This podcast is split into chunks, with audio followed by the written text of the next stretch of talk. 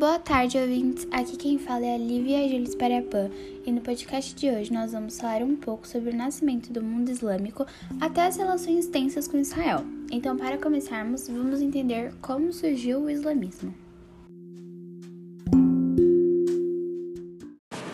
O islamismo surgiu na Península Arábica, região de clima quente e com várias áreas desérticas, habitada por diversos povos. Até então, a Arábia não formava uma política, a unificação desses diferentes grupos ocorreu apenas por meio de sua fé islâmica no século VII.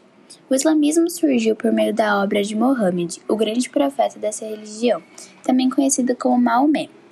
Maomé nasceu em 570 d.C. em Meca e perdeu seus pais ainda na infância, tendo sido criado pelo seu tio Abu Taleb. Tornou-se comerciante, realizou inúmeras viagens ao longo de sua vida e, aos 25 anos, casou-se com uma viúva rica chamada Khadija. O pouco que se sabe sobre Maomé conta que ele era um homem que se isolava com frequência para orar e meditar. Em 710 d.C., durante um desses retiros, Maomé foi para uma caverna localizada no Monte Ira, quando o anjo Gabriel revelou-se chamado de enviado de Deus. Durante esse acontecimento, o anjo pediu para que o profeta recitasse um texto, então Maomé recitou.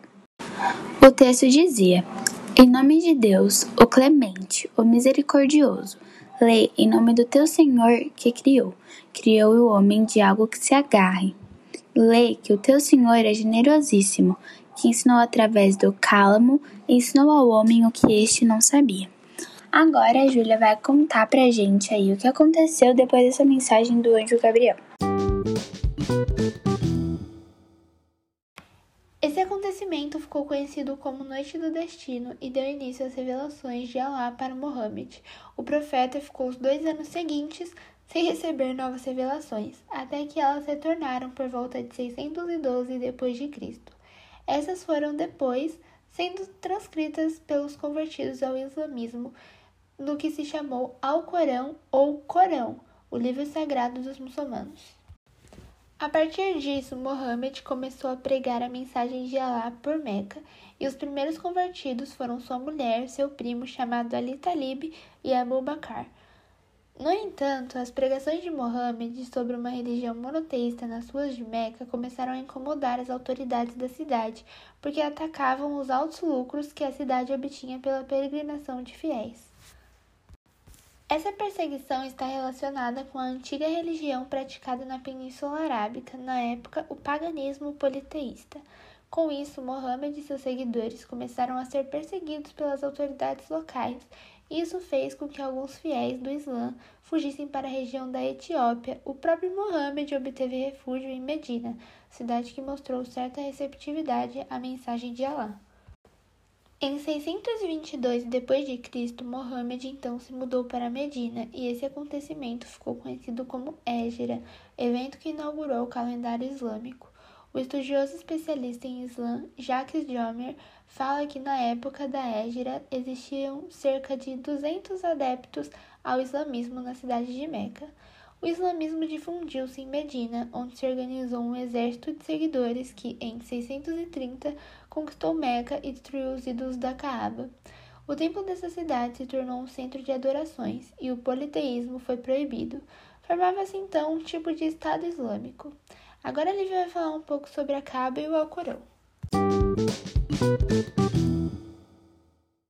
Bom, a Kaaba é a parte considerada mais sagrada pelos muçulmanos. É o local onde está a Pedra Negra, que deve ser tocada e beijada na peregrinação. Há também um véu de seda preto que cobre inteiramente a construção. O Alcorão é o livro sagrado dos muçulmanos, que acreditam ser ele a palavra inalterada de Alá, revelada ao profeta Maomé ao longo de um período de 23 anos. O livro trata de diversos assuntos, como sabedoria, doutrina, rituais, leis, mas o seu tema básico é o relacionamento entre Alá e os seres humanos. O Alcorão proíbe que os fiéis comam carne de porco, consumam bebidas alcoólicas e pratiquem jogos de azar. O roubo é punido de forma severa, e a doutrina islâmica ensina que haverá um juízo final e a ressurreição. O islamismo é uma religião que possui cinco pilares que todo muçulmano deve seguir no exercício de sua fé. São estes: 1. Um, recitar o credo. Não existe nenhum Deus além de Alá e Mohammed, é seu profeta. 2. Orar cinco vezes ao dia na direção de Meca. 3. Observar o jejum durante o mês sagrado chamado Ramadã. 4. Realizar o zakat, a doação de 2,5% dos seus lucros para os mais pobres. E 5. Visitar Meca uma vez na vida, desde que tenha condições para isso.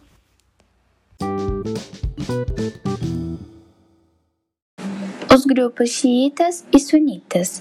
O islamismo, como muitas religiões, possui diferentes vertentes, as quais interpretam os textos sagrados e os preceitos de sua religião de formas diferentes.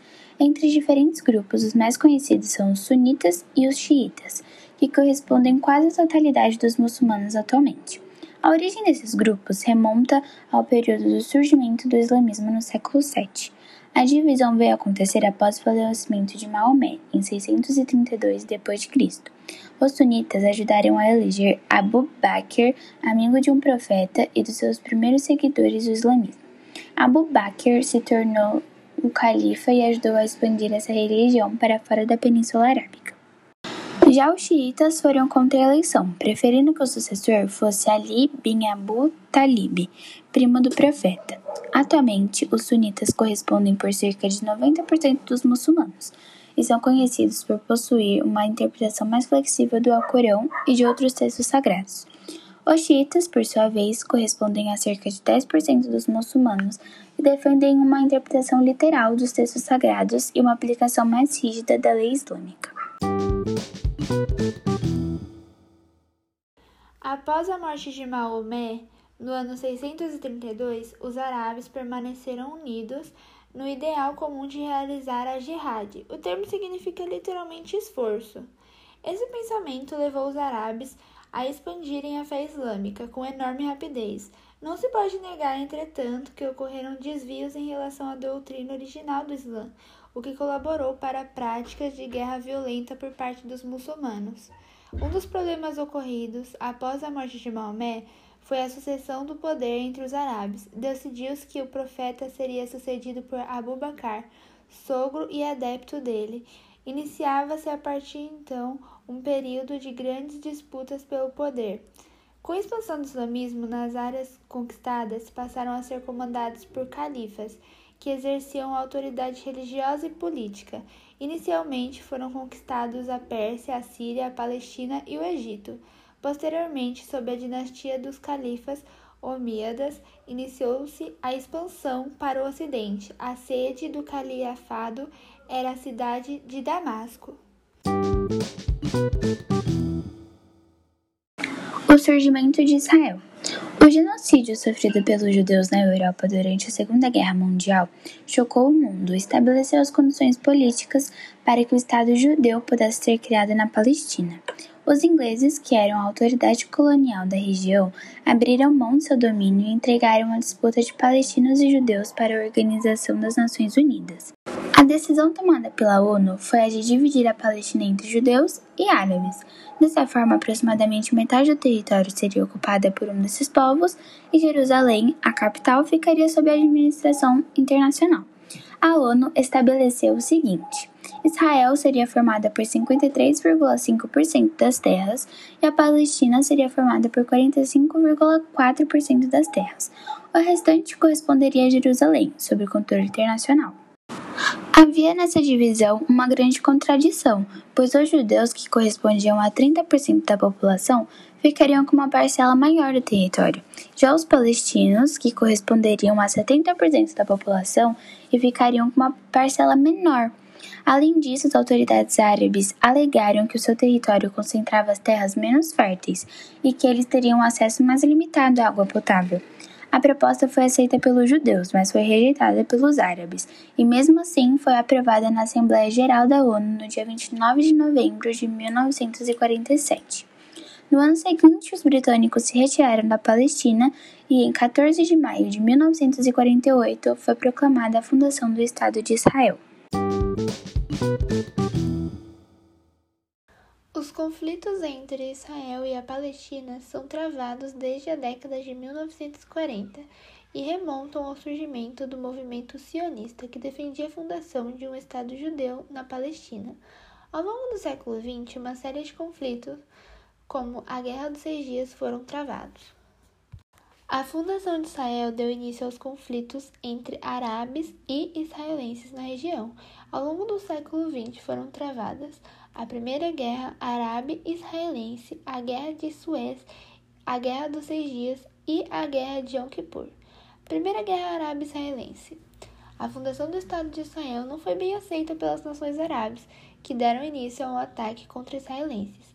As tropas árabes foram formadas por soldados do Egito, Síria, Líbano, Iraque e Transjordânia, atual Jordânia. A guerra foi desastrosa para os palestinos, uma vez que Israel possuía forças armadas e organizadas.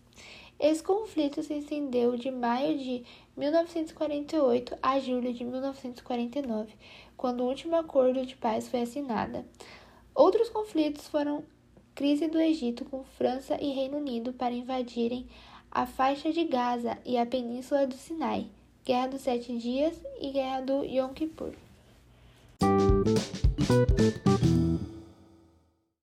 Um conflito não tão recente, mas muito importante, ocorreu em 2014, onde novas ofensivas aconteceram quando três jovens judeus foram assassinados em um ato atribuído ao Hamas, que negou a autoria. Com isso, um jovem palestino foi assassinado por um extremista judeu, rompendo a frágil paz da região. Houve ataques dos dois lados, mas Israel, por ter melhores defesas e armamentos, também teve vantagem sobre a Palestina. Cerca de 65 soldados israelenses foram mortos, enquanto mais de 2 mil palestinos, combatentes e civis, foram assassinados no conflito. Por essa razão, muitos países, incluindo o Brasil, passaram a questionar a atuação de Israel na região. Muitos desses conflitos continuam até os dias de hoje.